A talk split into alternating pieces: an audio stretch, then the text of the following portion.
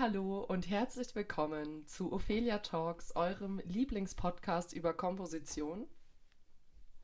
Lang ist's her. Äh, wir haben uns eine kleine Sommerpause gegönnt und wir sind jetzt wieder voller Tatendrang dabei und äh, braun gebrannt natürlich. Ich bin die Valentina und ähm, stelle euch auch ganz herzlich meinen lieben Kollegen Dave vor. Hi. Braun gebrannt stimmt nicht. Also nur meine, Ober nur meine Oberarme sind braun gebrannt, sonst nichts, glaube ich, weil ich war irgendwie im Sommer nicht draußen gefühlt. Und wenn, dann immer nur im T-Shirt. Okay. Mhm. Aber 100 Kilo Hantelbank Das stimmt immer. kriegst du hin. Okay. Ob, wer die Referenz versteht. Huiuiui. Okay. Schau, schauen wir mal. Äh, wie geht's dir, Walle? Wally? Mir geht's super. Ich bin ja jetzt umgezogen und habe es jetzt sogar auch geschafft, in den letzten Tagen ein paar Kisten auszuräumen Yay! und lebe nicht mehr nur aus Kisten, sondern ähm, teils, teils. Das Gefühl kenne ich. Äh, Wir bauen gerade um, oder seit einem halben Jahr bauen wir um. Und ich lebe auch so. Also ich lebe nicht aus Kisten, aber es stehen überall Kisten rum. Ja, Ist auch schön. dann sind kann wir in der machen. gleichen Situation. Und als, ähnlichen. als Jazzmusiker aus Pappkarton, in Pappkartons leben, ist ja auch irgendwie das Normale, würde ich sagen. Mir hat mal jemand, da fällt mir wegen Kisten ganz kurz gerade was richtig Geiles ein. Ja. Ich, weiß, ich weiß nicht mehr, wer das war, aber ich hatte, es gab irgend so einen Workshop von irgendeinem so einem Ami an der Hochschule. Und Mhm. der hat erzählt, dass er so eine Kompositionsstunde bei so einem richtig krassen amerikanischen Jazzkomponisten hatte.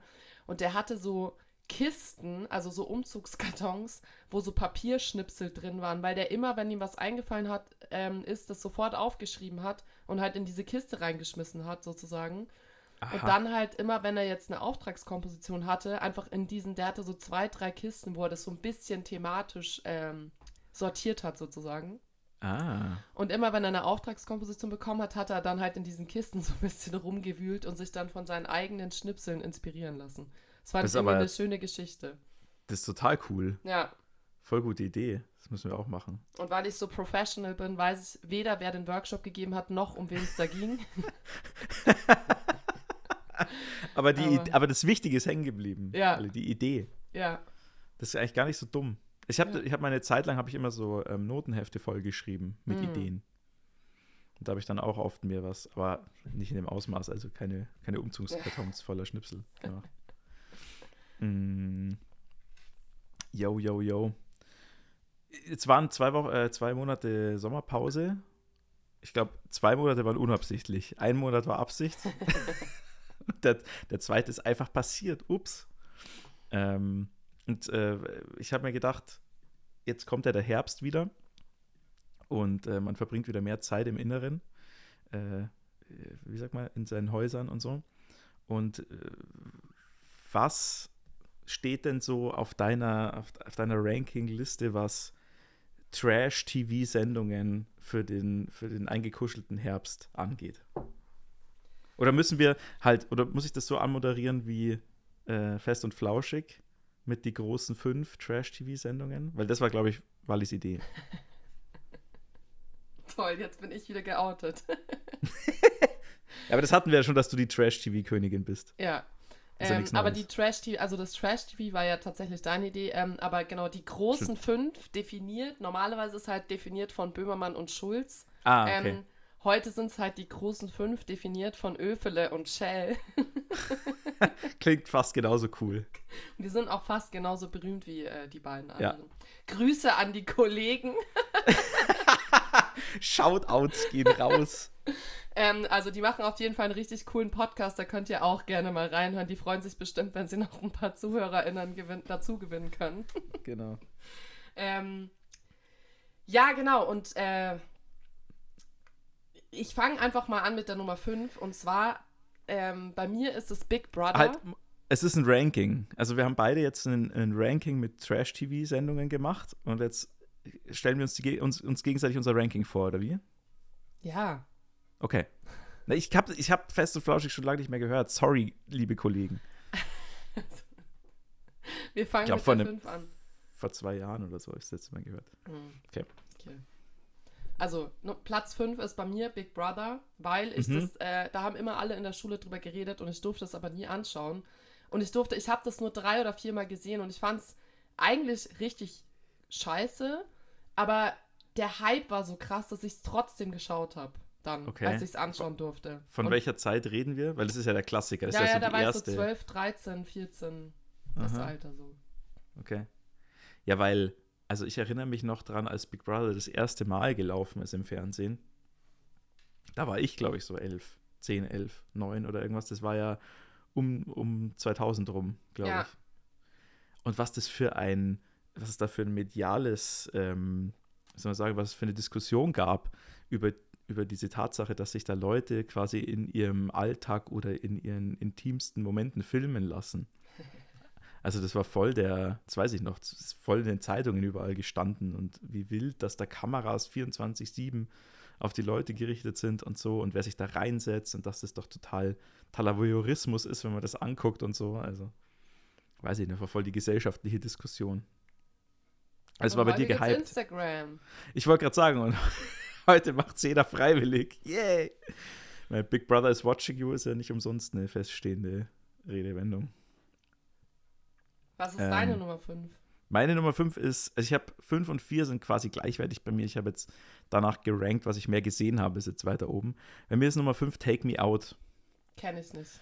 Das kennst du nicht. Oh, da hast du, boah, da hast du was verpasst, du. Also ich habe auch noch nicht wirklich viel Take Me Out geschaut, aber wenn man dann so abends mal durch das Fernsehprogramm zappt und äh, dann, man hängt, also das Konzept der Sendung, um es dir kurz zu erklären, ist, ich weiß gar nicht, ich glaube, es gibt es in beide Richtungen, aber ich habe es jetzt, glaube ich, mehr gesehen mit, dass es quasi ganz viele Mädels im Studio stehen, junge Frauen, und ein Typ quasi den gegenübersteht und der kriegt dann so einen, ähm, so einen äh, Vorstellungsfilm von sich, also der wird gedreht und da wird so ein bisschen gezeigt, wer er so ist und was er so macht. Und dann können, haben die Mädels, haben alle, die stehen an so kleinen Pulten und haben alle so einen Buzzer und äh, sobald du buzzerst, bist du quasi raus für den Typen als, als mögliches äh, Hm. Date. Ja.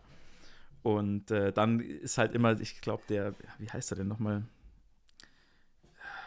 Schmitz, wie heißt der nochmal mit Vornamen der Moderator? Ich hab's vergessen, so ein kleiner, blonder. Ralf Schmitz. Ralf Schmitz, ja genau. Der macht es und dann. Genau, und dann läuft er da halt immer bei den Mädels rum und fragt die, warum hast du denn jetzt auf, äh, auf nichts, also warum hast du dich denn jetzt rausgebuzzert? Und das ist halt so hyper oberflächlich natürlich, weil, weil die kennen den Typen ja vielleicht seit zwei Minuten und haben so einen Fünf-Minuten-Film über den gesehen und dann hauen die da drauf und so, ja, er ist zu klein, ja, der hat ein Tattoo und es ist halt so übel. Einfach total, ähm, total plump, so.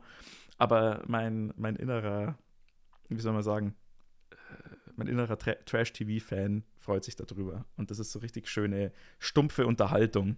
Mit, mit ganz reduziert auf die Basics. So, auf so einfache Attraktivität oder so total oberflächliches Zeug. Ich kann es aber auch manchmal nicht dann ganz anschauen oder so. Also ich schaue mir dann so drei, vier Runden an und dann ist auch wieder gut, weil ja, fühle ich mich dann dümmer danach, wenn ich das geguckt habe. Ich denke mir gerade, wir hätten vielleicht auch aus der Vergangenheit und von heute machen sollen. Ja, also Take Me Out kann man immer noch gucken, aber ich will ausdrücklich keine Werbung dafür machen. Ja, okay. Das war deine Nummer 5, gell? Das war meine Nummer 5, ja. Was ist deine Nummer 4? Äh, DSDS. Oh Klassiker. mein Gott. Deutschland sucht den Superstar. Superstar. Ähm, früher fand ich es wesentlich lustiger, muss ich sagen. Also da war das ja immer noch so ein relativ neues Konzept bei uns im deutschen Fernsehen. Und äh, da war halt auch, äh, wie soll man sagen, da war es noch ein bisschen wilder, war es noch der wilde Westen vom, vom Trash-TV, von der Trash-TV-Zeit. Und ich habe es jetzt, glaube ich, auch die letzten paar Staffeln immer alles nur so mega am Rande mitgekriegt. Also wenn ich mal fünf Minuten von der Folge gesehen habe oder so. Aber äh, früher dann, wenn die, wenn diese Anfangscastings waren und so und da die Leute bloßgestellt werden, das hat man sich halt schon reingezogen, gell? Auch wenn es Also ich natürlich. durfte das immer nicht so. Das Geile ist, ich durfte eigentlich fast nie Fernsehen schauen und wir hatten auch Okay. immer, also wir hatten mega lange gar keinen Fernseher und dann hatten wir so ein richtig, richtig kleinen Fernseher. Der ist ungefähr, Mhm. der war, der Bildschirm war wirklich so groß wie so ein Laptop-Bildschirm. also es war Okay. wirklich so ein kleiner viereckiger Fernseher ähm, mit so mittelmäßiger Bildqualität. Also und wir Mhm. hatten nie ein Flatscreen und wir hatten nie ein äh, LED oder keine Ahnung was. Äh, das gab es bei uns alles nicht. Also Hm. und äh, ich durfte so selten Fernseh schauen und eigentlich gar nicht. Also eigentlich waren meine Eltern haben wirklich versucht, sich da sehr lange und viel äh, zu sträuben. Vielleicht ist das Mhm. auch so, dass es für mich früher ein viel krasseres Highlight war, Fernseh schauen zu dürfen, als heute, wo man halt eh alles mit dem Computer anschauen kann. Ich wollte gerade sagen, vielleicht hat es gerade ausgelöst, den Reiz. Ja. Genau. Aber was ist deine Meinung zu DSDS?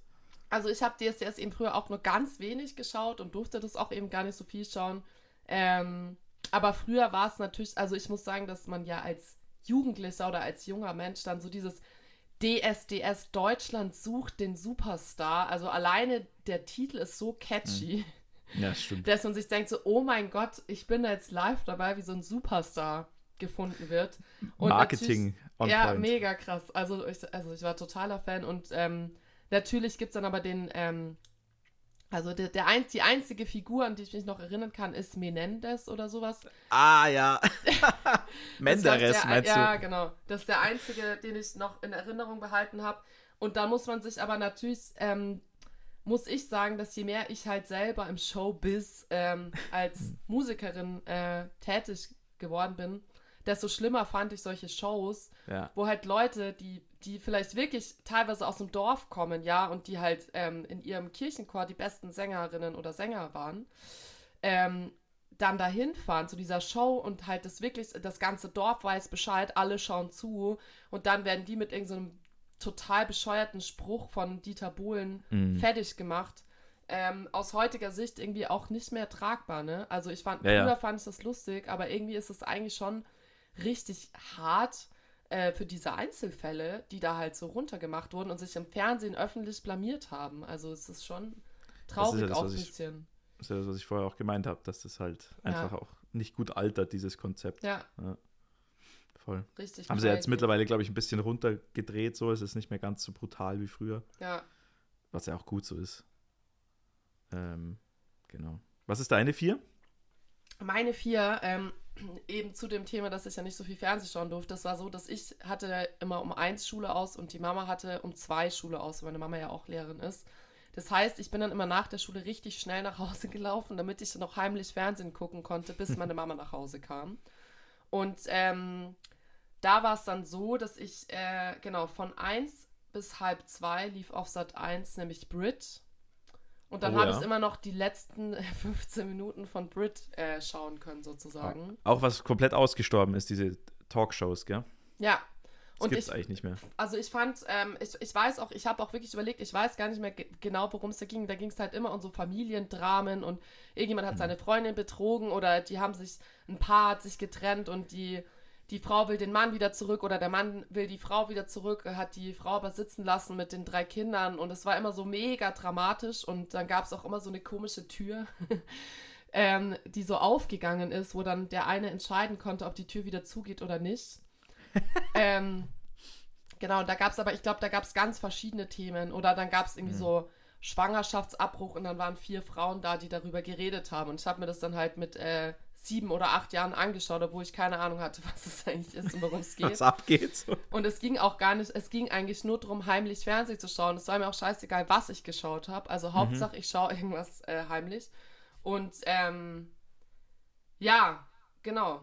Ich habe halt meistens dann auch den Anfang nicht mitbekommen, sondern immer nur das Ende, wo sich dann alle vertragen haben. War, dann, war da oft Happy End dann? Schon oft. Aber Okay. manchmal war es auch so ri- richtig overdramatic. Mhm. Ja, ich kenne das halt so mit so ähm, Vaterschaftstests und sowas. Das ist dann so der das gleiche, das gleiche Ding. Gell? Ja. Gibt's ja auch, in- gab's auch, haben sie auch aus Ja, Amerika so importiert und so. Detektor und so, ja, genau. Da gab es ja verschiedene, oder? Also das Brit, ähm, Talk. ja, wie hieß sie denn? Ah, das ist alles wieder aus meinem Kopf raus. Zum Glück. So eine, so eine kleine dunkelhaarige Äh, Moderatorin. Wie ich hieß weiß sie denn nicht noch? mehr, ich habe immer nur Brit geschaut und Ja, egal. ich wollte auch immer wie die Brit sein, weil die immer so cool war, weil die immer so vermittelt hat. Das fand ich immer voll cool früher. Ja, Okay. Bist viel cooler jetzt als Brit. aber nicht so berühmt. Ja. Nein. Ja, ist Brit berühmt? Ich weiß nicht. Also, Für mich schon. okay. Kommt, also hat hat so einen Nostalgiefaktor, würde ich Ja. sagen. Wäre interessant, was die jetzt macht. Ja, Ähm, ich habe äh, auf drei auch einen absoluten Klassiker, die, den Bachelor bzw. die Bachelorette. oh. Ja. Ähm, also habe ich die ersten paar Staffeln, glaube ich, habe ich auch, das ist halt auch so ein Zeitding, glaube ich. Also Ja. damals habe ich das halt irgendwie mitgekriegt, ja. als das neu war und so ein bisschen. Ähm, und dann hatte ich mal eine, ich hatte mal eine, eine Ex-Freundin, die jetzt nur noch eine Freundin von mir ist. Äh, mit der habe ich das ganz viel geguckt, weil aus, aus ähm, Freude an der, am Trash. Und ich weiß, dass die immer noch mit ihren Freundinnen so, wenn eine Staffel ist, so regelmäßig dann wöchentliche Dates macht, wo sie sich treffen zum Trash-TV gucken. Crazy. Was ich richtig lustig finde. Also Ja. dann da so ein Happening draus zu machen, Ja. finde ich irgendwie cool. Also dass das dann so eine Party ist, bei der Ja. man sich trifft und irgendwie halt dann äh, darüber lästert und, und Quatsch macht und halt das nimmt als Vorwand, um eine um ein Happening zu haben, Ja. finde ich cool. Ja. Äh, generell, die Sendung ist natürlich äh, wie alles auf, den, auf der Liste Quatsch, aber schon unterhaltsam gewesen. Ich weiß auch nicht, Fall. heutzutage ist es auch noch mal wilder. Also da habe ich das Gefühl, es gibt so richtige, das ist, gilt für alles, was wir hier, über das wir hier sprechen, dass es da so Menschen gibt, die sich das irgendwie als ähm, Ziel setzen, in diese Sendungen zu Ja. gehen und dann darüber ähm, Reichweite zu kriegen, habe ich Ja. das Gefühl, oder? Ja, Ja, genau. Es ist natürlich auch lustig oder unterhaltsam anzugucken, aber ich finde es ein bisschen wild, dass das jetzt schon so einen eigenen Schlag an Leuten gibt, ja, die, die so versuchen, quasi in die Öffentlichkeit zu kommen. Ja. voll, Und manchmal klappt es ja auch. voll. Genau. Ja, meine Number Three ist eben, also ich bin eher so auf der nostalgischen Seite. Ähm, Mhm. Meine Nummer drei ist Anna und die Liebe. Oh! Weil das war, das war so geil. Das stand in der Bravo, dass es, dass halt diese Sendung anfängt. Mhm. Das weiß ich noch ganz genau. Und ich habe dann meine Mama ewig überredet, dass ich mir die anschauen darf. Und die lief eben auch auf Sat 1, halbe Stunde am Abend.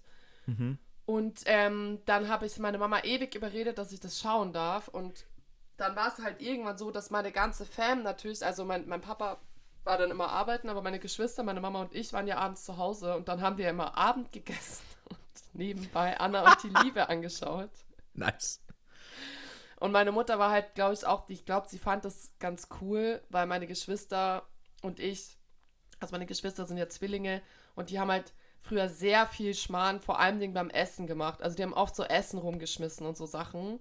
Mhm. Ähm, und dadurch, dass wir dann Fernsehen geschaut haben, waren wir halt so ein bisschen stiller beim Essen. Und also ich war da eh, ich habe eh nie Essen rumgeschmissen. Ich war natürlich endbrav als Kind. Nee, aber da war Natürlich. ich halt schon zu alt, um Essen rumzuschmeißen. Und ähm, Ja. Da waren wir dann irgendwie alle ruhig und es war halt so ein bisschen, es ist halt voll funny, weil bei uns in der Familie ist Essen richtig wichtig und wir würden heutzutage nie, nie, niemals Fernsehen schauen beim Essen. Ja. Ähm, und ich weiß nicht, wie das kam sozusagen, aber das war dann irgendwann voll das Ritual, halt echt für so ein Mhm. Jahr oder so, dass wir halt immer zusammen, Montag bis Freitag, von sieben bis halb acht oder so lief das, haben wir halt diese Serie zusammen angeschaut. Und Ja, halt ist auch doch so als meine Mutter, meine Geschwister und ich. Und das irgendwie, genau.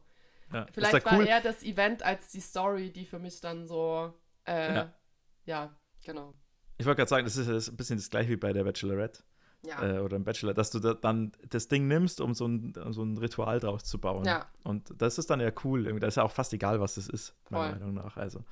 Aber ja, eignet sich sowas natürlich dazu. Und das klassische TV-Dinner, ja? also in, ja. in den USA gibt es das ja, also ist das ja fast schon Kultur, dass man Ja. sich mit kleinen Tischchen vor die, an die Couch setzt und Voll. Fernsehen guckt. Das machen, machen die, meine Freundin und ich auch ab und zu. Ich habe übrigens eine Freundin. yeah. Ähm, nice. Immer noch. Haha, hält's noch aus mit mir. Ähm, dass wir dann manchmal sagen, TV-Dinner, TV-Dinner. Und dann wird halt am, Nice. am Wohnzimmertisch, ja, also auch nicht immer, aber je nachdem wird halt am Wohnzimmertisch gegessen. So. Ja, Kulturwandel. Ähm, Platz zwei ist bei mir Dschungelcamp. Boah. Also Dschungelcamp habe ich schon echt gern geguckt auch. So, eine Zeit lang. Wo lief das immer auf RTL oder was? Ah, ich glaube auf RTL, ja. Ja. Ja, crazy, das habe ich zum Beispiel nie geschaut. Also ich glaube, ich habe es Mhm. wirklich nur einmal gesehen. Aber ich glaube auch, ich habe es nur deswegen geguckt, weil da auch immer so drüber geredet wurde Mm, überall. ja, Also ich das, fand die haben halt einfach so schon diese. auch geil, aber ich habe, Ja. also hast du nicht, ich habe dann, also ich kann, ich mag Tiere generell leider nicht so. Also ich habe nichts gegen Tiere, aber ich habe Angst vor vielen Tieren. Okay. Und ähm, diese, ich kann mir das nicht anschauen, wenn dann jemand so eine Made essen muss oder so. Da, Okay. kann ich auch nicht schlafen. Ich habe dann voll die Albträume von Spinnen und irgendwas. Okay, ist dir Und much. deshalb ja. konnte ich das nicht anschauen. Äh, also ich habe es einmal angeschaut und habe ich so schlecht geträumt, äh, dass ich das nie wieder angeschaut habe. War Okay. das bei dir nicht so? Nee, da bin ich schmerzfrei. Also es gab schon Sachen, die ich eklig fand, aber es ist so ein positiver, voyeuristischer Ekel. also, man, äh, da, da, das ist ja bei alledem, dass man sich da so auf seine niedersten Instinkte äh, Ja. zurückfahren lässt. Und ich finde, wenn man das bewusst mal macht, dann ist es auch irgendwie okay. Aber wenn man da halt nur drauf hängen bleibt und irgendwie da so total drauf geiert, dann ist es halt ein bisschen. Also ich habe auch, ich würde sagen, die erste und die zweite Staffel, glaube ich, habe ich wirklich verfolgt und danach auch so halt mal eine Folge gesehen oder mal eine halbe Folge gesehen oder sowas. Also ist nicht irgendwie, mir war jetzt nicht wichtig, wer Dschungelkönig wird, sagen wir mal so. Okay. Oft auch die Diskussion drumherum halt, das Spannende, Klar. was dann an Gossip geht und so. Ja. Klar. Kennt, kennt man. Dein Platz zwei? Ja, meine Number Two ist, ähm, sind zwei, aber die sind eigentlich, nehmen sich nicht viel. Und zwar sind es Richterin Barbara Salisch und Alexander Holt. Mhm. Cool. Und da war es nämlich so, um zurück auf diese Mittagsgeschichte zu kommen, von Ja. halb zwei bis zwei lief nämlich Alexander Holt. Und dann ab zwei lief Richterin Barbara Salisch. Das heißt, ich habe dann nie gewusst, wie es bei der Barbara Salisch ausging, weil meine Mutter ja dann kam und ich musste ja dann immer den Fernseher heimlich schon ausmachen, bevor meine Mama in der Wohnung, also wenn ich gehört habe, dass sie mit dem Fahrrad in den Hof reingefahren ist sozusagen, dann musste ich ausmachen, weil, ähm, Mhm. genau. Und ähm, ja, das waren, also das habe ich geliebt über alles. Das habe ich so krass geliebt. Äh, das habe ich immer angeschaut und ich, das, ich fand es so geil irgendwie und ich, ich fand es so spannend, äh, wie wer dann sowas verurteilt wird. Und dann haben die sich da ja voll oft auch so gestritten im Gerichtssaal und so. Und ich also total vereinfacht, gell? Natürlich, ja, aber- total, genau. Und natürlich die Gerichtsverhandlung, das waren ja dann meistens sogar zwei Fälle in einer halben Stunde. Also die Verhandlung war dann so eine Viertelstunde lang. Ganz schön durchgeballert. Ja, und ähm, ich dachte ja auch früher, also ich war dann noch so jung, dass ich nicht verstanden habe, dass das eine Fernsehshow ist. Also ich war so Ah ja, jung, okay. dass ich dachte, das ist eine echte Gerichtsverhandlung und die filme da halt einfach mit. ähm, ja, Mhm, ja. also ich glaube, meine Eltern fanden, ich verstehe auch nicht, warum ich das angeschaut habe. Ich glaube, ich habe ganz am Anfang so heimlich Pokémon geschaut und dann wollte ich aber halt erwachsen sein oder ich wusste, dass meine Eltern mir niemals erlaubt hätten, dass ich Barbara Salisch anschaue. Und genau Aha. deshalb habe ich es dann angeschaut, weil es ja, Okay. ja um Mord und so ging und so Zeug Ach und ich so. war halt in der dritten Klasse. Hm. Und genau deshalb habe ich es aber halt dann heimlich angeschaut. Aber Barbara Salisch und Alexander Holt Pokémon vorzuziehen, ist aus meiner Perspektive natürlich schon ein Frevel. Ja, Also, ich habe auch nie gesagt, dass ich Geschmack habe beim Fernsehschauen. ja, du, hey, jeder hat seine Verfehlungen. Aber ich, was ich daran immer, also auch schon, als ich kleiner war, nicht haben konnte, war dieses Laiendarsteller-Ding an diesen Gerichtssendungen. Also überhaupt auch bei den Talk und so ist das Gleiche. Aber dieses, dass sie da so Leute von der Straße holen, die dann Schauspielern so ungefähr. Und Das, das, hat fand, mich ich, nie gestört. fand ich immer so furchtbar. Ja, aber das ist doch heute immer noch bei den Trash-TV. Also bei Dschungelcamp klar. ist doch nichts anderes. Ja, aber bei Dschungelcamp gibt es ja kein Drehbuch oder so und keine Texte. Ah. Also natürlich sind es auch irgendwelche Randoms oder halt X-Promis, aber bei Barbara Salisch oder bei diesen Talkshows, glaube ich, weil es, also bei den Talkshows vielleicht nicht, aber bei Barbara Salisch und Alexander Holt war das auf jeden Fall gescriptet. Also das Ah. war geschrieben, das Zeug. Und aber dann, wenn, wenn so Laienschauspieler das dann spielen und, Ja. und, und sprechen so, Ja, ja. was soll das denn jetzt? Oh Mann, da hast du einfach mein Auto zerkratzt, ey. Und so, oh, schlimm, so noch schlimmer als so Chiemgau Volkstheater oder sowas, ey. Ja. Ganz, ganz, ganz, ganz großer Fremdschämen-Faktor bei mir. Kann ich, kann ich ganz, ganz schlecht haben. Was mir gerade eingefallen ist, als du von Richtersendungen erzählt hast, kennst du königlich bayerisches Amtsgericht? Nee. Ah, das ist quasi der, äh, der Vorläufer von dieser Art Sendung aus den, ich glaube, 60er Jahren gar. Okay. Oder so, oder 50er Jahren. Also so ur, uralt Fernsehen. Und halt viel betulicher natürlich. Also geht es um viel weniger schlimme Sachen und alles mehr so, ja, hat eben so auch so was Volkstheatermäßiges so ein bisschen. Aber sehr charmant, muss man gucken, ob du mal eine Folge irgendwo findest oder so. Ganz süß Okay. gemacht. So ganz, also halt bieder total, aber nett. Geht es eben ums, ums königlich-bayerische Amtsgericht, ne? Also Ja. Jahrhu- um die Jahrhundertwende oder so soll das spielen, glaube ich. Geht es dann halt darum, dass irgendwer Pferde stiehlt oder weiß der Teufel, also halt irgendwelchen, irgendwelchen Kram, aber ist sehr süß. Und das ist so ein bisschen die, die alte Version davon quasi. Ja. Okay. Äh, mein Platz 1 ist Trommelwirbel. Prrrr, Tiger King. Kenn ich nicht. Was? Du kennst. Was? Nein. Was? Das klingt nach so einer D-Max-Sendung. Valentina. Tiger King. Das war vor. Das war 2020, als die Pandemie losging. Ist das auf Netflix durch die Decke gegangen? Was? Ja, übel. Ja, das war der, das war der Da ging üble es Hype. aber des- auch um wilde Tiere, oder? nee, da geht's um, und jetzt halte ich fest. Okay. Wie, wie heißt er denn noch? Oh, ich habe wieder vergessen, wie er heißt. Scheiße. Das, das ist jetzt peinlich. Aber es geht um ein. Wie, eben, also der, der, sein, sein Stage-Name ist Tiger King, ne, logischerweise. Aber das ist ein Typ in den USA, der so ein Privatzoo aufgezogen hat. Und also dieser ganze, diese ganze Sendung ist ein langer Acid-Trip, okay? Also das ist komplett Wahnsinn. So, ich, man weiß nicht so richtig, was es daran wirklich war, was wird überzogen. Welch, dann geht es darum, dass irgend so Tierschützerin mit dem so einen Privatkrieg führt, basically, und der die um, der, also das Argument, oder das, es wird, wie sagt man, suggestiert, dass der die hat umbringen lassen wollen, das klappt dann nicht und also wild, schau dir das an. Das ist, ich glaube, dass das immer noch auf Netflix ist.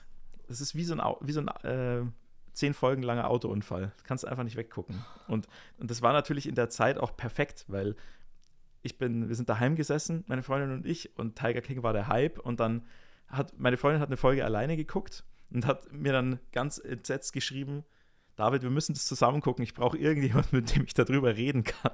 Okay. Weil, weil, weil das, müsst, das muss man irgendwie verarbeiten Okay. auf irgendeine Art und Weise. Und das ist also natürlich Premium amerikanisches Trash-TV, aber ähm, wer Lust hat auf, einen, auf eine wilde Fahrt, der kann sich das reinziehen. Okay. Ja, Wild. Ähm, das ist wirklich wild.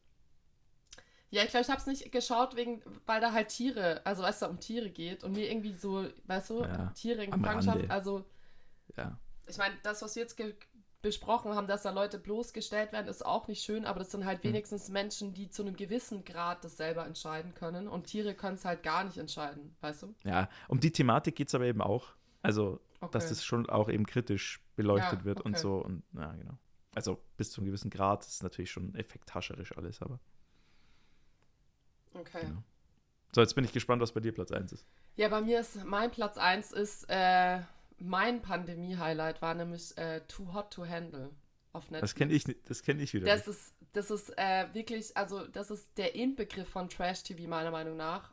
Es Aha. geht nämlich darum, dass zehn, also fünf Männer und fünf Frauen, Mhm. die Single sind, äh, werden eingeladen auf eine Insel. Und ihnen wird halt, äh, ihnen wird jedes, jedes Mal was anderes erzählt. Also es gibt ja mehrere Staffeln, aber es ist dann irgendwie so, ja, ihr seid eingeladen zu Love Paradise oder was weiß ich. Und Ah. es, geht, es ist einfach Reality-TV. Ihr könnt machen, was ihr wollt. Es sind heiße Singles da und ähm, ihr werdet einfach ein bisschen gefilmt und es gibt viel Champagner und viele Partys und coole Challenges. Und dann kommen sie an und ähm, haben am ersten Tag auch so eine Party und alle reden schon so drüber, mit wem sie am liebsten was hätten und wen sie cool finden und mit wem sie gern flirten wollen. Und voll viele Frauen äh, finden sich dann oft untereinander auch süß, aber die Männer natürlich nicht, weil wir sind ja immer noch, äh, ne? Wir sind Ja. ja, immer noch Mhm. äh, schwul, sind, immer noch komisch, ja, genau. Ja. Ähm, aber lesbisch sein ist voll okay und so und das ist alles normal. Ähm, und dann kommt am, nach den ersten zwölf Stunden, glaube ich, wo sie auf dieser Insel sind, kommt auf einmal die, äh, die, wie, wie sagt man das, die, der Plot-Twist, ähm, Mhm. wo allen dann immer der Kiefer runterfällt ungefähr auf den Boden, ähm, dass sie eben keinen Sex haben dürfen und keine, Ah. nicht knutschen dürfen und keine, ja, keine körperlichen Sachen Mhm. außer Händchen halten eigentlich machen dürfen und sich auch nicht selbst äh, berühren dürfen, sage ich jetzt mal. Mhm. Ähm, und da, da sterben dann alle und sagen, wie jetzt zwei Wochen ohne. Aber das ähm, ist doch auch fake, oder nicht? Keine Ahnung, natürlich ist es fake. Also ich meine, das ist Trash-TV, da ist ja, Ja, weiß ich nicht, ist ja viel gescriptet. Aber es ist halt auf jeden Fall sau lustig, weil die sich dann halt nicht gegenseitig anfassen dürfen und dann haben sie immer so Pseudo-Workshops, wo sie halt, die dann ihr Leben verändern, weißt du, so 10 Minuten Workshop und äh, dann malen sie irgendwie mit so Farben ihre, ihre Beine an und dann ist ihr Leben anders und sie sehen, sie sehen sich ganz anders und es geht eigentlich darum immer, dass die Männer alle verletzt wurden in ihrer Kindheit und deshalb ähm, so unemotional sind und dass sie und ähm, ja eigentlich auch nur geliebt werden wollen und bei den Frauen geht es darum, dass sie ähm, dass sie immer wegrennen, weil sie eben auch mal richtig Liebeskummer, also am Ende haben alle mal richtig krass Liebeskummer gehabt und sind deshalb immer so schnell, äh, hüpfen deshalb so schnell von Bett zu Bett, um dieser Verletzung aus dem Weg zu gehen. Und dann Ah. verlieben sich ein paar Pärchen ineinander. Und natürlich betrügen sich dann manche auch zwischendurch oder brechen die Regeln und es ist sehr Ah. dramatisch. Ähm, natürlich sind alle Frauen super schlank, haben 90, 60, 90, obwohl wir ja in unserer heutigen Gesellschaft ist ja 90, 60, 90 gar nicht mehr das Ideal. Aber die sind halt alle, ja, entweder magersüchtig oder ähm, haben sich Fett absaugen lassen oder ähm, keine Ahnung was, aber haben auch alle keine Schwangerschaftsstreifen, keine Zellulite. Die Männer auch alle haben perfekte Haut. Du siehst keinen einzigen Pickel. Also alle sind perfekt von oben bis unten. Das heißt, du fühlst dich dann auch, du, also ich habe das dann immer im Bett angeschaut mit einer Tüte Chips und habe mich dann auch richtig scheiße danach gefühlt meistens. Ähm, das ist für mich Also- der Inbegriff von Trash-TV. Ich wollte gerade sagen, alles, was Reality TV braucht, also ist Ja. vorhanden. Ja, genau. Okay. Äh, was ist äh, nur für mich jetzt als Uninitiierten, was ist jetzt der Unterschied zu Love Island? Dass sie sich Weiß vorher ich nicht. Okay. Achso, nee, weiß ich nicht. Also ist Love Island auch. Ich wissen. glaube, da dürfen die miteinander Sex haben, oder? Ja, ey, ich habe keine Ahnung. Diese Art, diese Art Trash-TV habe ich mir selten reingezogen. Aber jetzt, wo du mir so vorgeschwärmt hast, werde ich es Also, durchbingen. Nicht. Da ist alles, da gehört alles dazu. Und das, das Geile ist, man kann auch relativ gut einfach, muss es eben nicht bingen, sondern kann relativ schnell abschalten. Wenn ja. ich schon weiß, was passiert. Okay, das war jetzt unser riesiger, äh, halbstündiger Exkurs in die Welt des Trash-TV. Ich wollte Ähm, gerade sagen, Kompositionspodcast. Schon die klar. Staffel 1 ähm, ist abgeschlossen. Wir haben beschlossen, ähm, dass, wir, ein- dass wir ein Staffelsystem machen mit unserem Podcast. Genau. Wir verlinken euch nochmal den fantastischen Song namens Here, äh, der in Staffel 1 mit eurer Mithilfe und eurem Input gemeinsam entstanden ist. Dann könnt ihr euch nochmal unser gemeinsames Werk anhören. Ähm, genau, den verlinken wir euch. Und was in Staffel 2 passieren wird, darüber, davon könnt ihr euch überraschen lassen. Das werdet ihr nie erraten. Piu, piu, piu. Trash TV. Lasst euch überraschen. Genau, und ähm, Dave? Äh, ja, genau. Wir haben uns jetzt gedacht, ähm, bis es mit der, mit der zweiten Staffel konkret wird, wollen wir nochmal so ein bisschen mm, lockerere Folgen einfügen, in denen wir über ein paar Themen reden, die wir schon manchmal so ein bisschen angeschnitten haben in den bisherigen Folgen, aber uns eigentlich dann nie Zeit genommen haben, da mal genauer ähm, reinzugehen. Und heute war unsere Überlegung, dass wir mal ein bisschen drüber quatschen wollten, was unsere persönliche Perspektive auf die Musikszene ist. Weil wir doch ein bisschen andere Wege gegangen sind, äh, nachdem wir beide ein Musikstudium zwar absolviert hatten, also ein Instrumentalmusikstudium, aber dann uns ein bisschen woanders unterschiedlich orientiert haben. Und ich habe mir gedacht, es ist vielleicht ganz spannend, wenn man das ein bisschen genauer äh, mal durchquatscht oder sich mal so ein bisschen mehr Zeit dafür nimmt. Und unser erster Ansatzpunkt war so, was war denn eigentlich unsere Vorstellung, was wir mal machen, als wir das Studium angefangen haben? Und vielleicht sogar ein bisschen, warum haben wir denn eigentlich uns dafür entschieden, ein Instrument zu studieren? Äh, magst du anfangen, Wally, oder? Ja, äh, ich kann mal anfangen.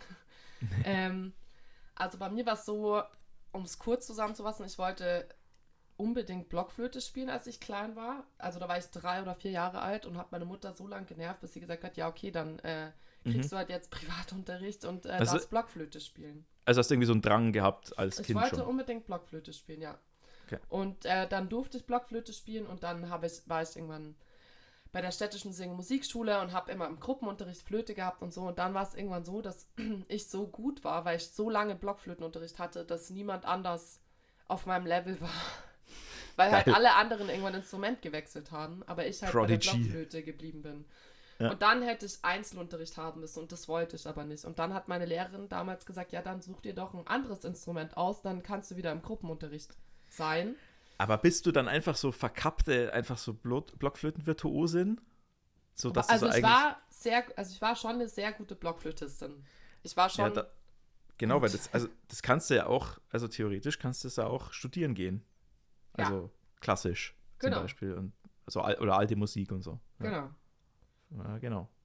Naja, Okay, aber wir haben halt wirklich, also wir haben mit, mit meine Blockflötenlehrerin war auch richtig cool. Ich, wir haben nämlich am Schluss, ich weiß noch, das letzte, was wir gemacht haben, das war so ein moderneres Heft und das war eben die, Mhm. die andere Blockflötenpartnerin und ich.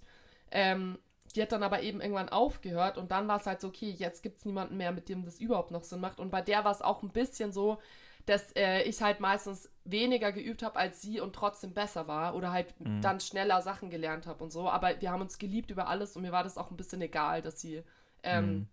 nicht auf meinem Level, das klingt jetzt so arrogant, aber ich habe einfach Ja. eben schon sehr viel länger gespielt als sie. Also es war jetzt nicht, dass sie irgendwie unbegabt war oder schlechter Hm, war als ich. hattest, Zeitvorsprung. Genau. Und äh, da haben wir aber dann wirklich auch so Zauber. Also ich weiß noch, dass, sie, dass, sie, dass wir einen, wir hatten eine Vorstellung, da habe ich dann so während einem Duett, was wir gespielt haben, so, eine, so einen Zaubertrick vorgeführt, wo ich so Tücher aus meinem Ärmel gezaubert habe. What? Und äh, wir haben auch so jazzige Sachen. Also die war so voll experimentell für eine Blockflötenlehrerin eigentlich. Übel cool. Weil ich ihr eben erzählt habe, dass ich einen Zauberkurs gemacht habe. Und dann war sie so, ja, bei dem Klassenabend kannst du doch dann, das können wir doch einbinden, so. Also, Okay, genau.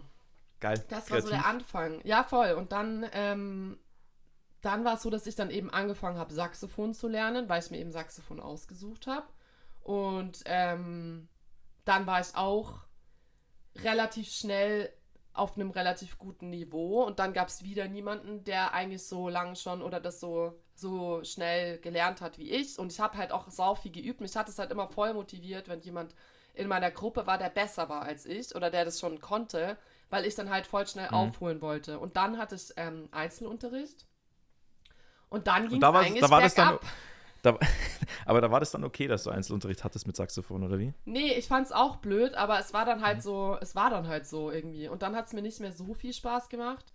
Ähm, meine Lehrerin hat es aber Gott sei Dank auch gut gecheckt. Die hat mich dann gleich auch in so eine Combo gesteckt von der Musikschule Mhm. und so. Und in die Big Band. Also ich, ich habe immer am liebsten halt mit anderen Musik gemacht und nicht so gern alleine irgendwie. Das fand ich Mhm. irgendwie langweilig.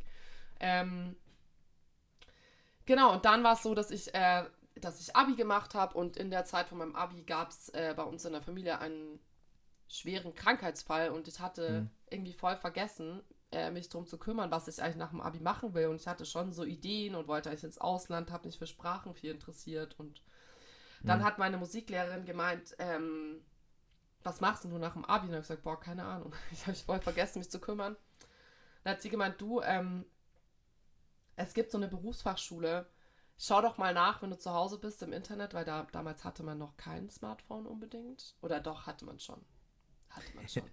äh, schau doch mal, also ich habe dann auf jeden Fall, als ich zu Hause war, im Internet nachgeschaut, ähm, dass man sich noch bis an dem Tag oder bis zum nächsten Tag bewerben konnte an dieser, Hochsch äh, an dieser Berufsfachschule. Und dann habe ich da meine Bewerbung hin.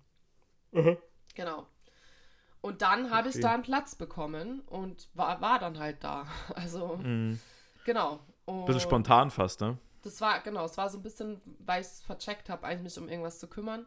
Und ähm, ja, dann war ich an der Jazz School und habe da halt äh, diese Ausbildung zwei Jahre gemacht und habe in der Jazz School ähm, jemanden kennengelernt im zweiten Jahr, der mich dann motiviert hat, mich beim Landesfunk Jazzorchester zu bewerben, weil ich mir dachte, Mhm. also ich dachte immer, dass ich zu schlecht bin für alles ungefähr und nur weil Leute mir gesagt haben, hey, mach das doch einfach, habe ich es dann gemacht. Ähm, habe mich dann dort beworben, wurde genommen und da gab es dann halt ganz viele, die schon Musik studiert haben und da wurde ich dann sozusagen inspiriert davon, Mhm. auch Musik studieren zu wollen. Also es war ist oft so, dass du quasi jemanden anders gesehen hast oder mit jemand anderem was gemacht hast der besser war als du oder der weiter war als du und du hast dann gesagt, hey, da will ich auch hin. So. Ja, genau. Mhm. Ja, eigentlich cool. Also Genau, voll, dann voll gut, wenn dich das, wenn dich das so zieht, finde ich. Also voll, voll. Und das war auch immer so ein bisschen der Grund, warum ich Musik gemacht habe oder überhaupt dran geblieben bin, war bei mir nie, dass ich so talentiert war. Es war in der Schule auch nicht die Beste. Ich war natürlich schon eine von den Musikinteressierten und so, aber es gab immer Leute, die viel besser waren als ich. Ähm, und ich wurde immer da mitgezogen sozusagen oder genau, habe das immer gemacht, weil ich halt, weil ich es nicht gecheckt habe oder weil ich das Gefühl hatte, ich Mhm. kann es nicht und will das aber lernen. Und dann war es lustigerweise auch nach der Jazz School habe ich ein Jahr VWL und Musikwissenschaften studiert. Ähm, und habe mich dann, also habe sozusagen auch nicht direkt nach der Jazz School mich an den Hochschulen beworben, sondern noch ein Jahr Pause gemacht und mich vorbereitet auf die Musikhochschule, weil ich gar nicht damit gerechnet hätte, dass ich einen Platz bekomme. Hm. Hatte dann auch zwölf Unis, wo ich studieren wollte, also zwölf Musikunis, wo ich mich bewerben wollte. Und ähm, genau, war, die erste war dann halt Wien und die haben mich halt sofort genommen. Und dann war das Thema für mich durch sozusagen. Oder dann war es so, okay, ich habe die anderen Aufnahmeprüfungen auch alle gar nicht gemacht. mhm. Und dann, als ich diesen Studienplatz hatte, habe ich mich wie eine Königin gefühlt. Also da dachte Äh, ich mir so, wow, ich bin richtig krass, ich bin eine richtig krasse Musikerin, weil ich habe einen kurz- Platz bekommen. Ja, sollen wir kurz für Leute erklären, ähm, was ein Musikstudium, also was so ein Studium ist? Weil ich habe manchmal das, also ich habe oft das Gefühl, wenn ich mit Leuten rede und ich denen erzähle, ja, ich habe Saxophon studiert, dann sind die so, ähm, ja, cool, aber was macht ihr denn da? Weil wenn man BWL studiert oder so, dann weiß man man geht in Vorlesungen und schreibt Prüfungen und äh, verbringt sein Semester mit Lernen und so. Und beim Musikstudium ist es halt so, dass du ein Hauptinstrument hast, also ein, ein, ein äh, je nachdem, was du halt gelernt hast wahrscheinlich, ist halt abhängig davon. Und dann gibt es aber verhältnismäßig wenig Studentinnen, Studierende an den Hochschulen, weil ja jeder quasi Hauptfachunterricht wie in einer Musikschule hat, bei einem, bei einem Professor, bei einem Lehrer. Und es ist aber eigentlich wie eine Musikschule, äh, aber im Overdrive, würde ich sagen. Also du hast deinen Musik, äh, Instrumentalunterricht ganz viel und dann hast du noch ganz viele Kurse, die das ergänzen mit Nebenfächern. Also oft hat man Klavier ähm, als Nebenfach, man hat Musiktheorie als einzelne Fächer, Rhythmik, ähm, Komposition, Improvisation, Komposition. Ähm, man spielt in Ensembles in der Musikuni, also da haben dann meistens die gleichen Lehrer, die auch den Hauptfachunterricht geben, geben dann auch Gruppenunterricht in Bands, die dann oft thematisch halt unterschiedlich sind. Ja, es gibt eine äh, klassische Jazz-Hardbop-Band, es gibt eine Fusion-Band oft, es gibt eine Big Band, wo halt ein, ein großes Ensemble gespielt wird und so mit ganz vielen Bläsern und Rhythmusgruppen und so. Äh, nur, dass man sich das mal so vorstellen kann, als jemand, der damit vielleicht noch keine Berührungspunkte Ja. hatte. Und was halt auch wichtig ist oder was auch spannend ist, vielleicht, man muss eine Aufnahmeprüfung machen. Also man muss sich da anmelden, man muss da hinfahren ähm, und muss was vorspielen. Also das ist bei Mhm. jeder Uni ein bisschen anders oder bei jeder Hochschule. Ähm, genau, es gibt dann so eine Vorgabe, dass man zum Beispiel drei Stücke vorspielen muss und eine Transkription von einem anderen äh, Instrumentalisten, Intro, Instrumentalist in, in N. Aber ähm, ja, es gibt ja eh äh, sehr wenige Mhm.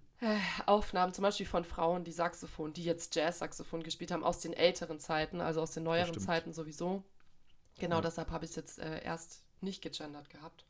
ist richtig. Ähm, genau, also es gibt, und dann muss man auch in der Aufnahmeprüfung schon so ein bisschen, gibt es auch so eine theoretische Prüfung, die man äh, auch äh, absolvieren muss, wo schon auch so ein paar musiktheoretische Sachen schon abgefragt werden. Also genau, das so Grundlagen.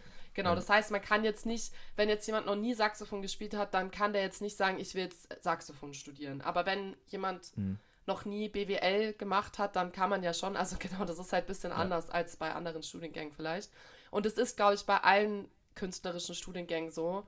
Also Mhm. wenn man Schauspiel studieren möchte, Musical, Gesang, Tanz, ähm, Mhm. was, was es noch alles gibt, Dramaturgie, Fotografie und so, da muss man schon auch äh, Werke von sich selber oder man muss schon was vorweisen, Vorkenntnisse. Also man kann da jetzt nicht blind einfach anfangen. Ich würde gerade sagen, bei, bei Kunst und bei äh, so, äh, wie soll man sagen, künstlerischen Studiengang ist ja auch oft so, dass du dann eine Mappe vorlegen musst. Ja, so. genau. Also mit, mit den Sachen, die du schon gemacht hast. Ja. Und, genau. Oder bei Design und so ist es auch oft Mhm. so. genau. Genau.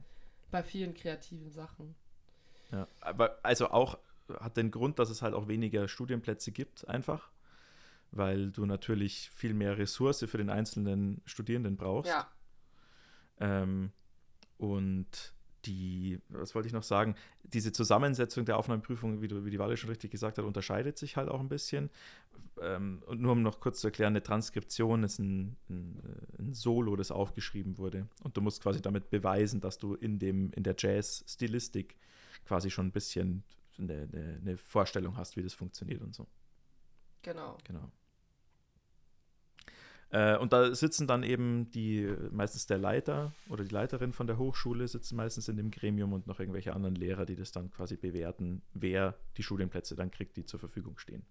Und das unterscheidet sich auch von Jahr zu Jahr. Also je nachdem, wer halt abgeht und wo Plätze frei werden, hast du dann entweder mehr Plätze für Saxophon oder für Gesang oder für Posaune oder weiß ich nicht was.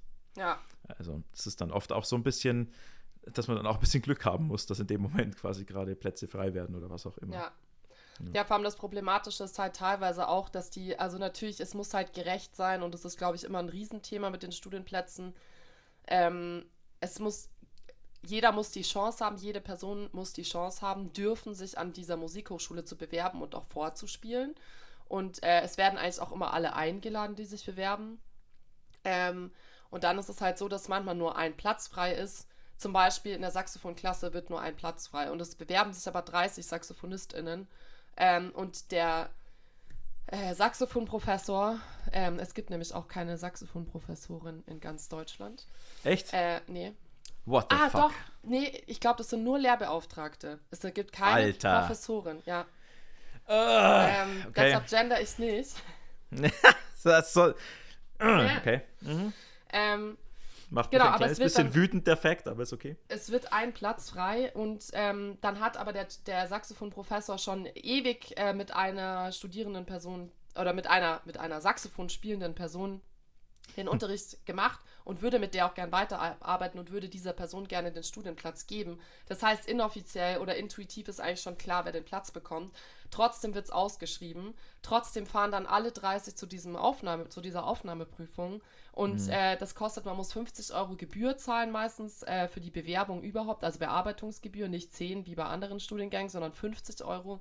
Und man hat halt auch immer noch die Zugkosten oder Reisekosten, um überhaupt zu dieser Aufnahmeprüfung zu kommen. Manchmal, also klar, wenn man Leute kennt in der entsprechenden Stadt, kann man natürlich da übernachten, vielleicht privat, aber manchmal muss man sich auch ein Hotel äh, leisten. Also es ist halt auch sehr privilegiert, sage ich mal. Ähm, Mhm. Genau, und ich hatte auch echt ein halbes Jahr, also ich habe ja immer Nebenjobs gehabt und hatte schon auch in der Gastro gearbeitet und mir ein gutes Polster angespart, falls ich diese ganzen zwölf Aufnahmeprüfungen hätte machen müssen, äh, damit Mhm. ich mir das überhaupt leisten kann. Genau, das ist auch so ein bisschen äh, so eine Thematik, äh, die halt innerhalb der Musikwelt oder der Kunstwelt immer wieder ist, dass natürlich auch ein Professor gerne mit der Person, mit der er eh schon länger arbeitet, weiterarbeiten würde. Ähm, genau, Und aber wie kann man das dann trotzdem fair machen? Chance- Ja. Genau, und das sind, sind auch immer so ewige Themen. Auf jeden Fall waren wir dabei stehen geblieben, dass ich Richtig. dann den Platz hatte und mich wie die Größte gefühlt habe. Und äh, jetzt würde ich an dich mal weitergeben, wie es bei Genau. dir war, bis dahin Ja. sozusagen. Ja, voll. Mal be- beide wieder aufholen, dass wir auf den Anfang des Studiums hinkommen, genau. Ja. Ähm, also ich, bei mir war es so, ich habe mit, ähm, mit sieben angefangen, Geige zu spielen. Und zwar wie bei dir, also ich habe auch selber den Wunsch geäußert. Ich glaube, das habe ich auch schon mal im Podcast erzählt. Also die, meine Eltern waren so, hey, weil mein, wir hatten ein Klavier daheim und mein Papa hat so autodidaktisch Gitarre oder spielt immer noch autodidaktisch Gitarre. Ähm, und haben gesagt, hey, lern doch Gitarre oder hey, lern doch Klavier, weil das haben wir schon daheim und da können wir dir ein bisschen helfen und so. Und ich war so, nee, ich will Geige lernen. Und meine Eltern waren so, "Ugh, verdammt, warum? so. Und äh, das lief dann aber eigentlich ganz gut. Also ich hatte da auch viel Spaß damit, hatte auch, nachdem ich ein bisschen mit Lehrerinnen rumprobiert hatte, auch mal dann äh, sehr gute Lehrerin, wo ich Spaß hatte. Ich hatte aber immer Einzelunterricht. Ich glaube, ich hatte ganz am Anfang mal ein paar Stunden Gruppenunterricht. Das war für mich aber irgendwie das nicht das Richtige. Also da ticke ich ein bisschen anders als du, glaube ich. Mhm. Äh, ich hatte immer gern die, die volle Aufmerksamkeit Mhm. äh, vom, äh, vom Lehrenden und auch so, ähm, auch das, das Üben und das Spielen hat mir irgendwie mehr Freude gemacht, wenn ich da mit mir selber war. Oder tut es immer noch auf eine gewisse Art und Weise. Also dieser soziale Faktor, den hatte ich irgendwie nie so intensiv wie du, glaube ich. Wie dem auch sei, ich habe dann äh, ziemlich lang Geige gespielt. Es hat sich aber dann so ein bisschen, wie soll ich sagen, nicht tot gelaufen, aber es war so ein bisschen, ich habe den Enthusiasmus verloren. Also als ich dann so 12, 13 war, hat sich irgendwie nichts in mir gerührt, das gesagt hat, oh, du willst diese Art der Musik, die man da gemacht hat, Klassik, Barock, also so die, die, die typischen Geigen, äh, wie soll man sagen, Ansatzpunkte, die haben mir dann irgendwie nicht mehr so viel Freude gemacht. Und ich habe in der Zeit, als ich 12, 13 war, äh, Jazz als Musik entdeckt. Ähm, habe ich, glaube ich, auch schon mal über erzählt, erzählt über so ein PC-Spiel und über Lisa Simpson, basically. Und bin dann da so ein bisschen tiefer eingestiegen und habe eben herausgefunden, dass ein ganz, ein ganz wichtiges Instrument im Jazz Saxophon ist. Und das hat mir vom Klang her so gefallen, dass ich dann aktiv in der Musikschule hingegangen bin oder zu meinen Eltern und gesagt, ich möchte Saxophon lernen. Ähm, und das ging dann relativ schnell, dass ich da auch ein gutes Niveau hatte, weil ich halt schon die Vorkenntnisse, was Notenlesen und so angeht, hatte und so dieses ganze, den ganzen Hintergrund quasi fürs, wie man halt in der Musikschule Musik macht, nämlich Noten liest und Ding. Und nachdem ich mein erstes Jahr Saxophon hatte, übrigens beim Mulo Franzl, ich weiß nicht, ob du den kennst. Das ist nee. der, der Typ, der Quadro Evo macht. Ah. Der, der, Saxophonist und Klarinettist von denen. Der hat damals in Rosenheim in der Musikschule unterrichtet und deswegen hatte ich ein Jahr Unterricht bei dem. Ähm, und danach habe ich dann relativ schnell äh, so dieses Improvisieren und, und Freispielen und so diese, diese Art Jazz zu machen für mich entdeckt mit 14, 15, 16 so. Bin dann auch, hatte erst ein Jahr lang Altsaxophonunterricht und habe dann aufs Tenorsaxophon gewechselt, weil es mir auch vom Klang her besser gefallen hat. Und es ging dann relativ zügig, dass ich so mit 15, 16 eigentlich ein ziemlich gutes Niveau hatte und zu dem Zeitpunkt aber noch nicht so das Gefühl hatte, das will ich zu meinem Lebensmittelpunkt machen. Also hatte ich noch ganz, hatte ich ganz viele andere Interessen, wo ich gesagt habe, das wäre vielleicht spannender und so. Und ähm, aber in den, in den nächsten Jahren dann, bis ich Abi gemacht habe, hat sich das dann irgendwie verschoben. Ich habe dann auch Klavierunterricht zum Beispiel genommen, so ein bisschen als Vorbereitung fürs Studium auch. Ich war dann, das klingt jetzt ein bisschen hochtrabend, aber es war eigentlich nicht so wild. Aber in dieser Musikschule gab es so eine Talentförderklasse, hieß die, die die zu dem Zeitpunkt gegründet hatten, wo es eben darum ging, Schülerinnen, die sehr motiviert waren und Bock hatten, gut gespielt haben, auf ein Musikstudium vorzubereiten. Und da war ich dann eben auch dabei. Da haben wir dann so ein bisschen Theoriekurs gekriegt und äh, also finanziert von der Musikschule, was ich mega cool fand. Ähm, so ähm, Gehörbildungskurse und also eben so vorbereitend, dieser Klavierunterricht eben vergünstigt dazu und so. Ähm, und das habe ich dann gemacht und während dieser Zeit habe ich dann eben auch gemerkt, dass ich mir schon vorstellen kann, das als Hauptthema in meinem Leben zu haben, so dieses Musikinstrument zu bedienen. Und äh, als ich dann Abi gemacht hatte, habe ich, ähm, war ich noch einer der Jahrgänge, die noch Zivi machen mussten. Mhm. Also ich hm. habe dann noch ein halbes Jahr Zivi gemacht, Zivildienst. Ähm, oder hätte halt auch Wehrdienst machen können, aber habe ich verweigert. Und ähm, das war eigentlich auch ganz cool, so als nochmal ein Einschub, was komplett anderes zu machen und in einem sozialen Beruf. Ich habe in, so in so einer mobilen Altenpflege gearbeitet bei uns im Dorf, also wirklich 500 Meter von mir weg, so ungefähr. Und das war eine coole Zeit, ähm, weil ich da mal so ein bisschen was gesehen habe, was man, was man vielleicht sonst nicht so mitgekriegt hätte in seinem Alltag. Äh, und ein bisschen eine, eine Perspektive gekriegt, die man sonst nicht gekriegt hätte. Und dann hatte ich mich eigentlich entschieden, Musik zu studieren und diese Zivi-Zeit war auch so gedacht als Vorbereitungszeit, dass ich nochmal übe und Ding. Das war so mittelerfolgreich. und dann habe ich mich an vier verschiedenen Hochschulen beworben und äh, bin an allen nicht genommen worden. Nein, an welchen? Ich war in, also ich war erst in Graz, mhm.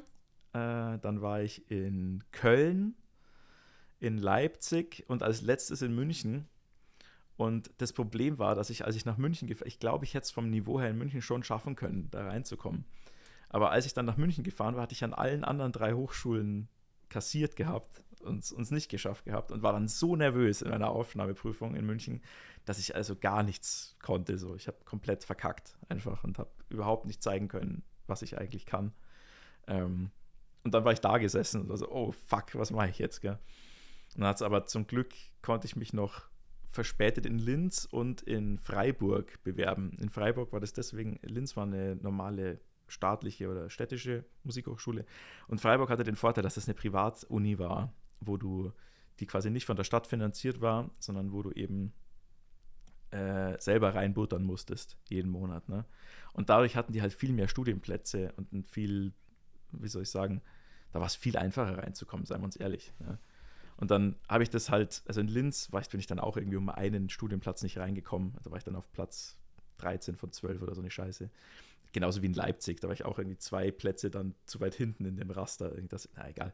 Auf jeden Fall hat es dann in Freiburg logischerweise geklappt und da habe ich dann mein ganzes Zivi-Gehalt verbrannt, ein Jahr lang, während ich, äh, während ich da quasi mir eigentlich die Skills dann geholt habe, um es dann in einer regulären Hochschule ah. zu, zu schaffen. Und das war aber auch ganz gut so tatsächlich. Also ich habe ganz, ganz tolle Erinnerungen an die Zeit in Freiburg. Abgesehen davon, dass das so eine teure Scheiß, also teuer war, weil es so eine Privatschule war. Erstens konnte ich einfach in, in einem Bachelorstudiengang schon arbeiten, weil die da zu der Zeit einen, einen Bachelor hatten. Die sind eigentlich auch so eine Berufsfachschule, wie in München. Und ähm, haben aber eben diesen Studiengang angeboten gehabt zu der Zeit. Und das war irgendwie eine total coole Zeit. Da komme ich nochmal zurück, wenn es darum geht, wie wir, wie das Studium dann lief und was wir vorher als Erwartungen hatten und so. Aber ich habe eben so einen kleinen Hiccup auch gehabt, wo ich dann kurz auch mal überlegt habe, hey, will ich das überhaupt dann wirklich weitermachen und so, mit diesem, wo man dann wirklich auch ein bisschen desillusioniert ist und ähm, vielleicht auch erstmal merkt, wie hart es da eigentlich zur Sache geht. Also bei diesen Aufnahmeprüfungen und so. Dass da halt eben nicht, äh, nicht zimperlich zugeht. Und auch ne, es eben wichtig ist, dass du teilweise die Leute dann vorher schon kennst und dich schon connected hast eigentlich und so. Also ja. ich bin da fast ein bisschen naiv, glaube ich, hingegangen an die ich Sache. Ich auch, voll. ja. Und ähm, im Nachhinein bin ich aber ganz, wie gesagt, ganz froh, dass es so rumlief. Und erst war ich natürlich frustriert, ist ja klar. Man denkt sich dann so, äh, ich bin doch vielleicht viel schlechter, als ich es dachte und so. Ähm, ja, was ja auch irgendwie gestimmt hat. Also ich konnte dann halt meine Leistung da irgendwie nicht abrufen. So. Vor allem dann bei dem, beim letzten Termin. Dass ich es in, in Graz und in äh, Köln nicht geschafft habe, da habe ich dann kein so wahnsinnig schlechtes Gefühl gehabt danach, weil, das, weil die Konkurrenz einfach extrem krass war. Also ich erinnere mich dran, dass an beiden Hochschulen 12, 13 Leute da waren, die, als ich die spielen habe hören, mir schon gedacht habe, so, okay, also die sind, die haben sich schon mal intensiver damit beschäftigt und die wissen schon mehr, was sie tun.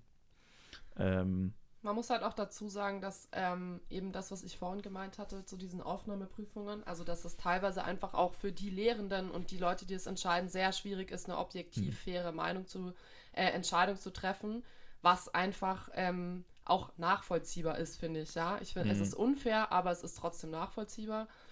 Und was man auch sagen muss, ist, dass man äh, gerade in Österreich teilweise halt auch ein bisschen äh, rassistisch teilweise gedacht wird, dass Deutsche den Österreichern Studienplätze wegnehmen. Oder dass da teilweise dann auch, weil man in einem anderen Land äh, vorspielt, äh, solche Kriterien auch äh, die Entscheidung beeinflussen können. Obwohl sie es nicht sollten. Ja, ja, und vielleicht wollen die Leute das auch gar nicht. Also ich möchte niemandem irgendwas mhm. Böses, böse Absichten unterstellen, aber das ist einfach schwierig und wenn man halt selber österreichisch ist und dann ist vielleicht einer aus dem gleichen Bundesland, der hat den gleichen Dialekt und der spielt genauso gut wie der Dave aus Rosenheim, dann nimmt man halt vielleicht lieber den anderen, weil man sich mit dem halt verbundener fühlt. Also mhm. genau, also das ist halt so ein bisschen ähm, ich habe da, ich habe so ein total tolles Zitat ähm, bei Baywatch Berlin. Das ist auch ein Podcast ähm, mhm. von Klaas Häufer Umlauf. Mhm. Und einem Tommy, der aber nicht Tommy Schmidt ist. Ähm, ja. Oder der heißt irgendwie Thomas Schmidt, aber ist nicht dieser Tommy Schmidt. Ähm, und noch Wild, ein, okay. ein dritter, dessen Name mir gerade entfallen ist. Auf jeden Fall hat der gesagt, das fand ich so fantastisch. Der hat gemeint, es ist, es wird eine Musicalstelle beispielsweise, also er hat es mit einem Musical äh, den, den, das, das Beispiel gebracht. Es wird eine Musicalstelle ausgeschrieben und dann fahren 80 Leute dahin. ähm, 80 richtig krasse Leute, die mega geeignet sind für die Stelle, ja. Und vielleicht ist unter den 80 Leuten sind vielleicht auch 20 dabei, die sich selbst überschätzt haben, die richtig schlecht sind. Aber es sind 60 wirklich gut und die könnten alle diese Stelle fantastisch spielen. Aber es gibt nur diese eine Stelle. Das heißt, es fahren einfach 79 Leute danach nach Hause und fühlen sich scheiße. Und das mhm. ist das Business. Und das, das ist einem davor nicht bewusst. Also mir war das genau. davor genau. auf keinen Fall bewusst, dass es so krass ist. Und ähm, wenn man in der Position ist, den Platz zu kriegen, dann checkt man das ja auch gar nicht. Also bei mir war es so, ich mhm. habe halt an der Jazz School vorgespielt, direkt den Platz bekommen. Ich habe beim Landesjugend Jazzorchester vorgespielt, direkt den Platz bekommen. Ich habe in Wien vorgespielt, direkt den Platz bekommen. Mhm. Ähm, dass es jetzt aber auch vielleicht eben andere Sachen damit reingespielt haben und nicht nur mein Können, ähm, war mir damals auch gar nicht bewusst. Also, dass zum Beispiel beim Landesjugend Jazzorchester, die sich einfach gefreut haben, dass eine Frau vorspielt, weil die halt mhm. gerne Frauen in der Band haben wollten. Dass in Wien ich halt schon Leute kannte, also dass den, den, der Jury bewusst war, dass ich schon Leute kannte, aus, äh, die in Wien studiert haben und dass ich halt eben, der eine Dozent kannte mich schon vom Landesjugend Jazzorchester, wo ich Bandsprecherin war und so weiter und so fort. Der hat bestimmt mhm. auch ein gutes Wort für mich eingelegt. Also. Ja, manchmal hat man das selber eben gar nicht im Blick, was da alles reinspielt, gell? Und ja. vor, vor allem nicht als, als junger Mensch. Ja. Also. Und an der Jazzschool zum Beispiel hat niemand anders äh, für Saxophon vorgespielt in meinem Jahrgang. Mhm. Also, ja, klar. Ja. Natürlich hätte ich jetzt wahrscheinlich, wenn ich jetzt gar nicht hätte Saxophon spielen können, hätten die halt gesagt, nee, also die nehmen wir mhm. nicht. Aber ähm, dadurch, dass halt natürlich der Lehrer Lust hatte, jemanden zu unterrichten in Saxophon, ähm, ja. oder das vielleicht halt auch mit den Stunden, also das ist ja auch so ein System, wo, wo ich ganz kurz nur einen Einblick geben will, aber man, man kriegt natürlich, es ist ein normaler Job, sage ich mal, wo man fest angestellt ist. Das heißt, man hat auch ein bestimmtes Stundenkontingent, was man erfüllen muss. Und wenn jetzt zu wenige Leute zum Beispiel Saxophon lernen wollen, dann muss man andere Sachen unterrichten, wie zum Beispiel Ensembleleitung oder Gehörbildung oder halt so theoretische Fächer. Und mhm. natürlich wollen aber die Leute, die jetzt als Saxophonlehrer an der Jazzschool angestellt sind, natürlich schon auch gerne ein bisschen Saxophon unterrichten und jetzt nicht nur andere Fächer machen. Also mhm. deshalb natürlich, ja, genau. Also nur so als, und bei, bei Hochschulen ist es halt genauso, wenn es halt niemanden gibt außer dir, der für Bass vorspielt, dann kann es sein, dass du vielleicht gar nicht dem Niveau entsprichst von, von Leuten, die vor fünf Jahren oder so da einen Platz hatten.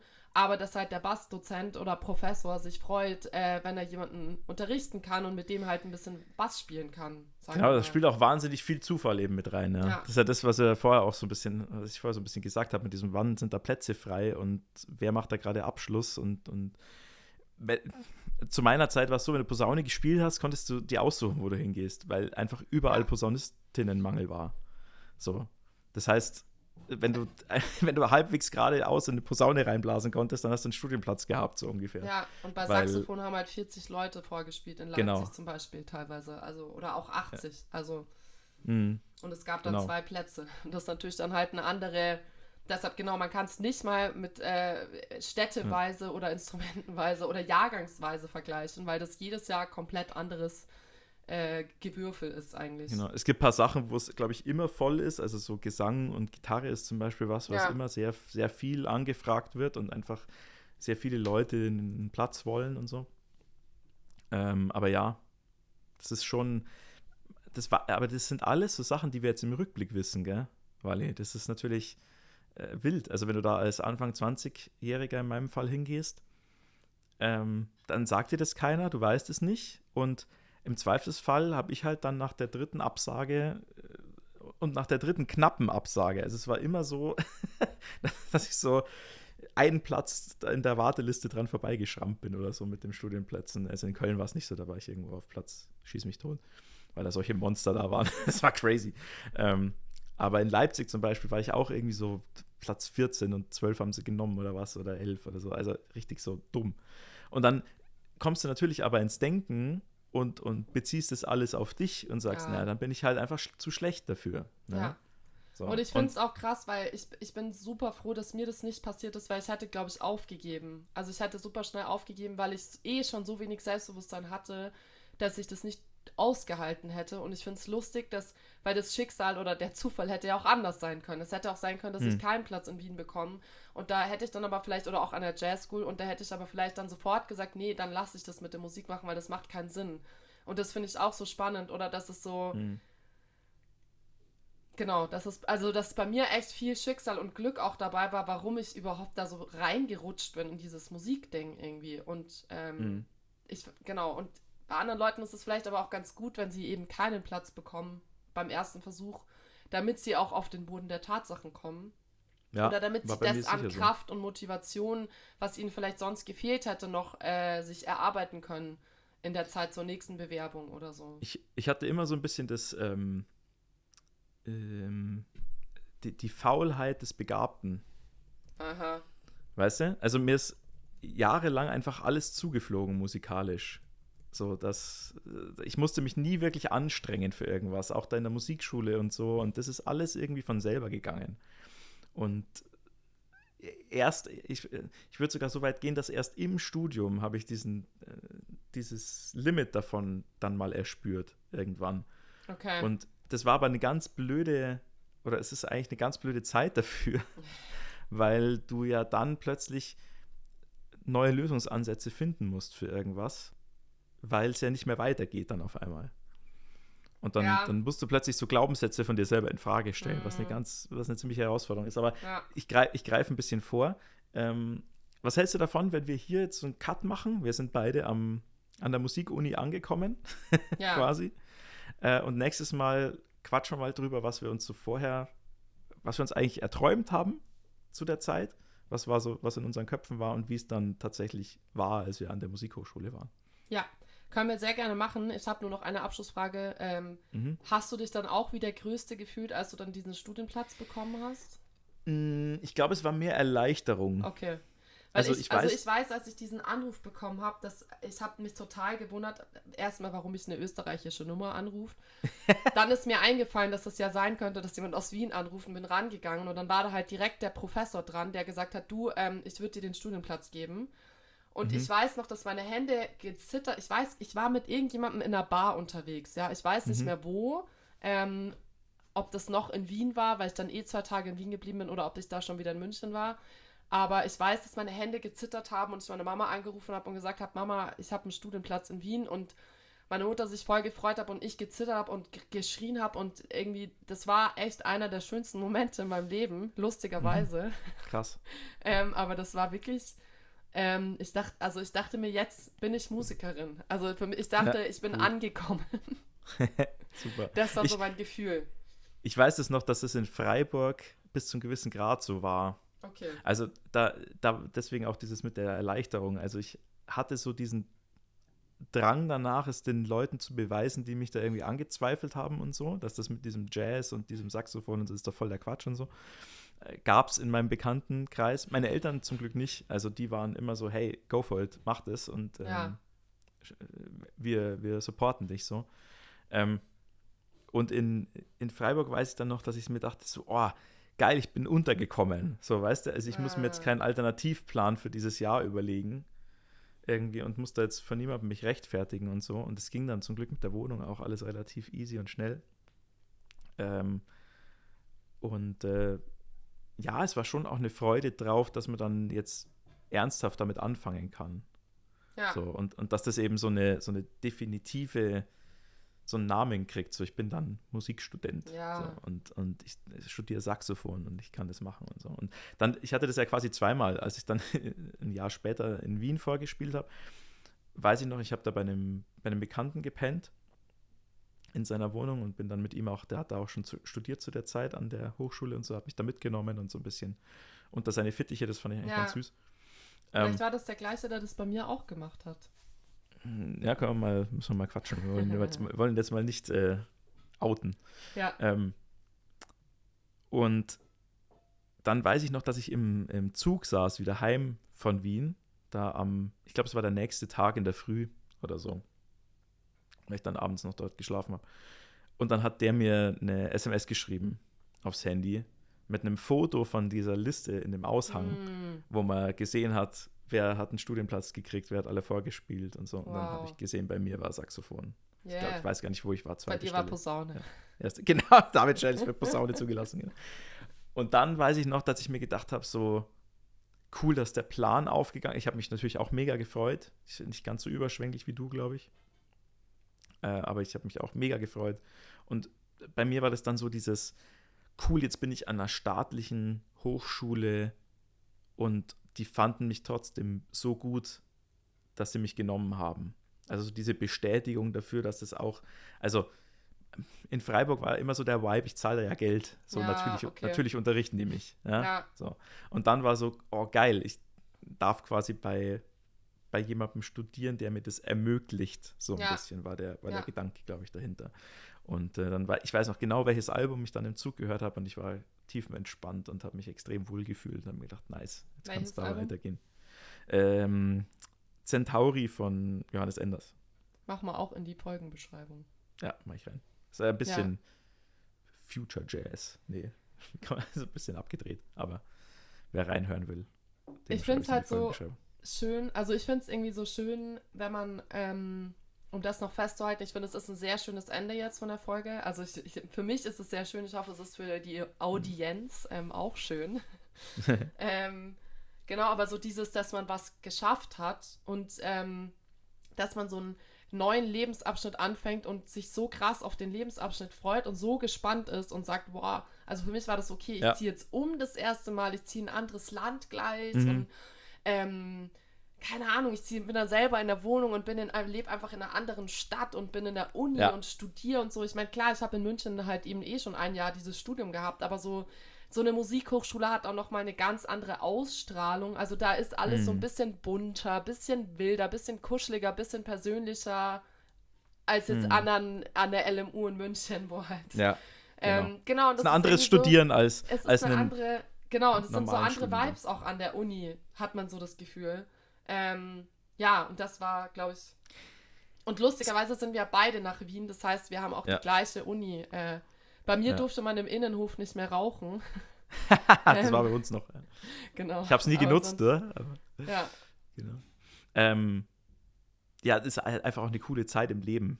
So dieses Anfang 20, man fängt an zu studieren oder eben aus dem, aus dem Nest äh, Flügge zu werden und so. Das habe ich auch, das habe ich wahnsinnig genossen. Dieses Ja. Gefühl des wirklich Erwachsenwerdens. ja, Genau. Du bist Voll. wirklich für, auf dich gestellt in einer anderen Stadt, ja. lernst neue Leute kennen, Ja. bewegst dich in einem Umfeld, das neu für dich ist und so. Und Und auch Ich hab so da dann so, ja, ich komme aus München. Also so, die Leute dort fragen Mhm. wo kommst du her? Und du sagst ja, ich komme aus München. Und es ist so voll, manche fanden das schon cool, weil es halt, oder ich habe mich sau cool gefühlt, äh, weil ich halt von weiter weg kam. Also nicht jetzt wegen Ja. München, sondern auch, wenn ich jetzt gesagt hätte, ich komme, was weiß ich, aber so, hey, ich bin nicht aus eurem Land, aber ich ziehe jetzt in euer Land. So, wow, krass. Mhm. Also so, ja, das war schon crazy irgendwie. Und du hast es eben von anderen Leuten auch gespiegelt, ja. Also ich Ja. fand gerade in Wien war es eben cool, weil du wirklich ähm, aus, dem, aus ganz Europa eigentlich fast Leute Ja. hattest. ja, So gerade aus, aus Osteuropa und so, Ja. wo ich eigentlich wenig Connections bisher damit Voll. hatte. Viele Menschen aus Ungarn, aus Tschechien, aus, aus den, ähm, äh, wie sagt man, aus den ex-jugoslawischen mhm. äh, Staaten und so, Kroatien, Serbien, Ding. Und das fand ich auch cool, dass, dass da Wien auch so ein bisschen so eine, ähm, eine Internationalität ausgestrahlt ja, hat. total. Ja. Und auch, dass man dann Englisch reden musste mit manchen Leuten, weil die eben kein Mhm. Deutsch konnten. Ja. Also- ich bin mir schon auch cool vorgekommen, jetzt wo du es erzählt hast. Das weiß ich schon, ja. Mega. Will ich mal nicht, will nicht und understaten. So, man ist dann Jazzstudent und schon eine ziemlich coole Socke. Ja. Genau. Ja, Cool. Guter Abschluss. in Gute- diesem Sinne, Genau. wir wünschen euch, also ich wünsche euch einen super, super guten, wünschen wir uns, wir wünschen wir beide euch. Wenn jetzt, also jetzt ist ja auch wieder so die Studienbeginnzeit, falls jemand Stimmt. ein neues Schuljahr oder ein neues Studienjahr oder einen neuen Job, der nichts mit dem Studium oder irgendwas oder eine Ausbildung angefangen hat oder anfängt, äh, dem wünschen wir, dass dieser Zauber vom Neuanfang möglichst lange ähm, erhalten bleibt. Genau. Und er dann im Rückblick auch sich drüber freuen kann. Ja, genau. Genau. Und allen Cool. anderen natürlich trotzdem auch einen guten Start in den Herbst. Ne? Eben. Genau. Gönnt euch einen Tee, schöne Decke, gutes Buch. Feedback, Input und so weiter, wie immer an unsere E-Mail-Adresse, die ist auch in der Folgenbeschreibung. Genau, das Punkt ist Punkt Ophelia mit ph at gmail.com. Danke. Und genau, ihr, könnt, ihr findet sie in der Folgenbeschreibung. Ihr findet alles, was wir verlinken wollten. Wir verlinken euch hier nochmal unsere Single, die wir bisher komponiert hatten, äh, mein Album. dass ich da elated vom, vom Studienbeginn im Zug gehört habe. Höre ich immer noch gern und denke ich immer an die, an die Situation. Richtig cool. Ähm, genau, wir wünschen euch was, haut's rein, gute Zeit und bis zur nächsten Folge. Macht's gut. Ciao.